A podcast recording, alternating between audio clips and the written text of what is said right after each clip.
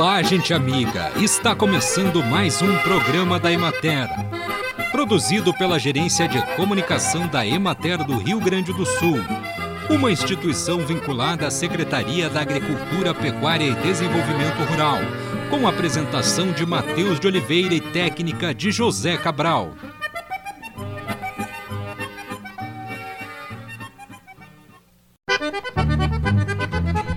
A alimentação, além de ser um direito de todo cidadão, é essencial para o crescimento e desenvolvimento humano, permitindo a realização de suas atividades diárias. Apesar disto, milhões de pessoas ainda passam fome no Brasil, segundo a Organização das Nações Unidas para a Agricultura e Alimentação. A saúde está intimamente ligada a uma boa alimentação. A função dos alimentos é construir e reconstruir o nosso corpo, fornecer energia e manter o corpo funcionando funcionando. A deficiência de vitaminas e sais minerais prejudica o desenvolvimento de milhões de mentes em todo o planeta, baixando os coeficientes de inteligência. Uma das maneiras de reverter este quadro é estimular o cultivo e o consumo de alimentos mais saudáveis.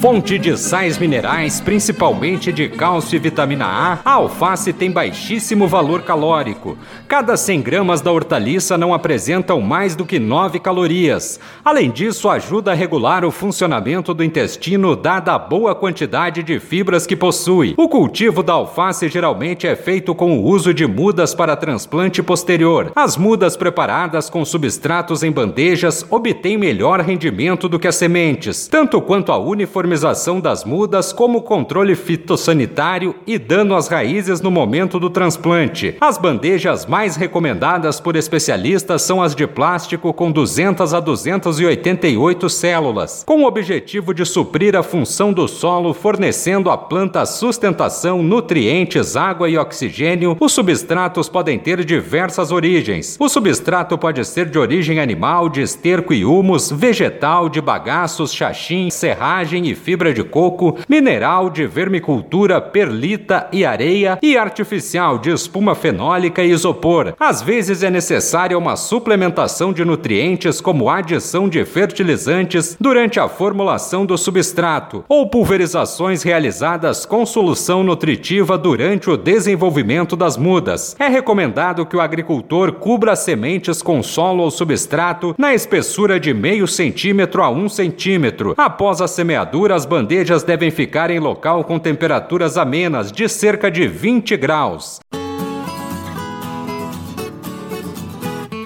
Acompanhe agora o panorama agropecuário. Na região da Emater de Caxias do Sul, a colheita da atual safra de uva vai se encaminhando para a conclusão, bastante favorecida pelas condições climáticas, haja vista os raros momentos de interrupção por chuvas. A fruta colhida foi de excelente qualidade em todo o período da vindima. A sanidade, a coloração e o teor de açúcar das bagas compõem um conjunto de características enológicas indiscutíveis para a elaboração de derivados de alta qualidade. Por sua vez, os rendimentos físicos ficaram um pouco abaixo do potencial inicialmente projetado por conta dos efeitos da estiagem, devendo ser colhidas em torno de 680 mil toneladas de uvas comerciais, indistintamente do propósito do produto, seja transformado via indústria ou na propriedade ou ainda consumido in natura. As plantações continuam demonstrando boa recuperação do vigor e manutenção da sanidade, e viticultores agricultores já iniciam o planejamento quanto à introdução de plantas de cobertura do solo. Para a mesa, os últimos volumes de Niágara Rosada se encontram armazenados na frigoconservação e nos vinhedos protegidos pela plasticultura. Somente uvas finas com cotações entre 7 e 10 reais o quilo. Na região de Bagé, a colheita de uvas viníferas já se aproxima do final em Candiota. A produtividade obtida encontra-se acima de 10 mil quilos por hectare, com frutas de excelente qualidade. Alguns pequenos produtores de uva de mesa do município relataram perdas variando de 70% até 100% devido à estiagem do período de maturação das bagas que ficaram significativamente desidratadas.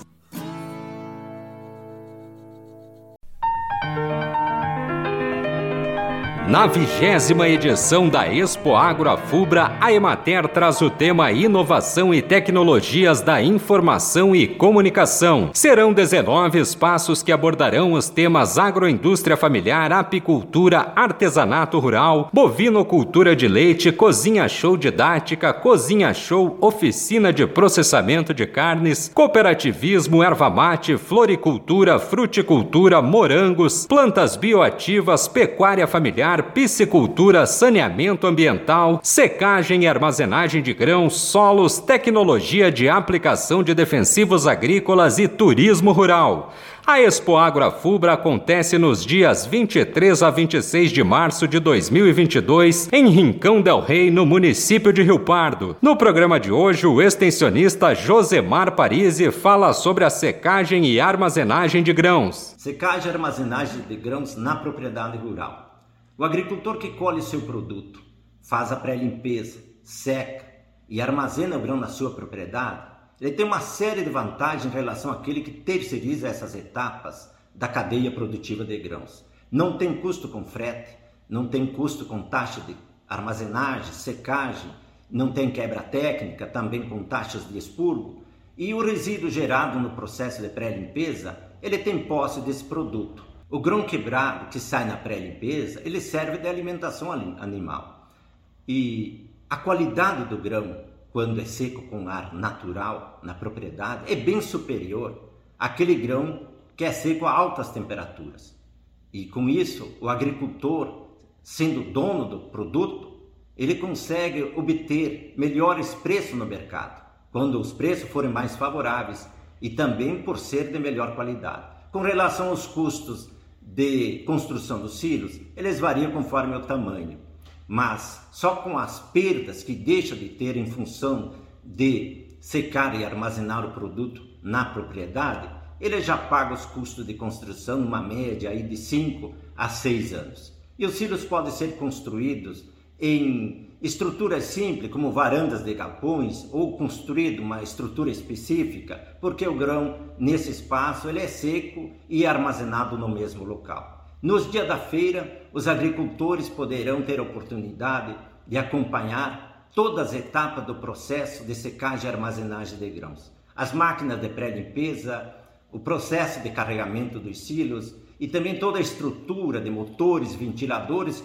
e o silo, como é construído e também importantes etapas no manejo de grãos e no manejo de pragas de grãos armazenados.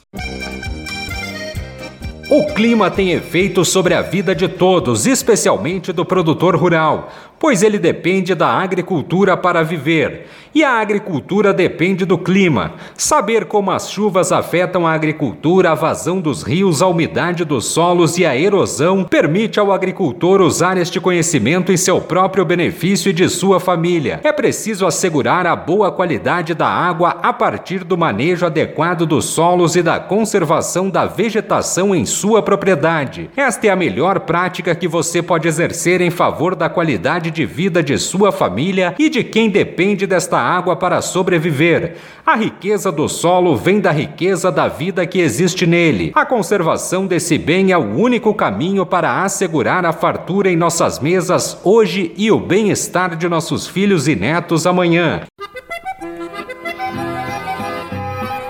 E assim encerramos mais um programa da Emater.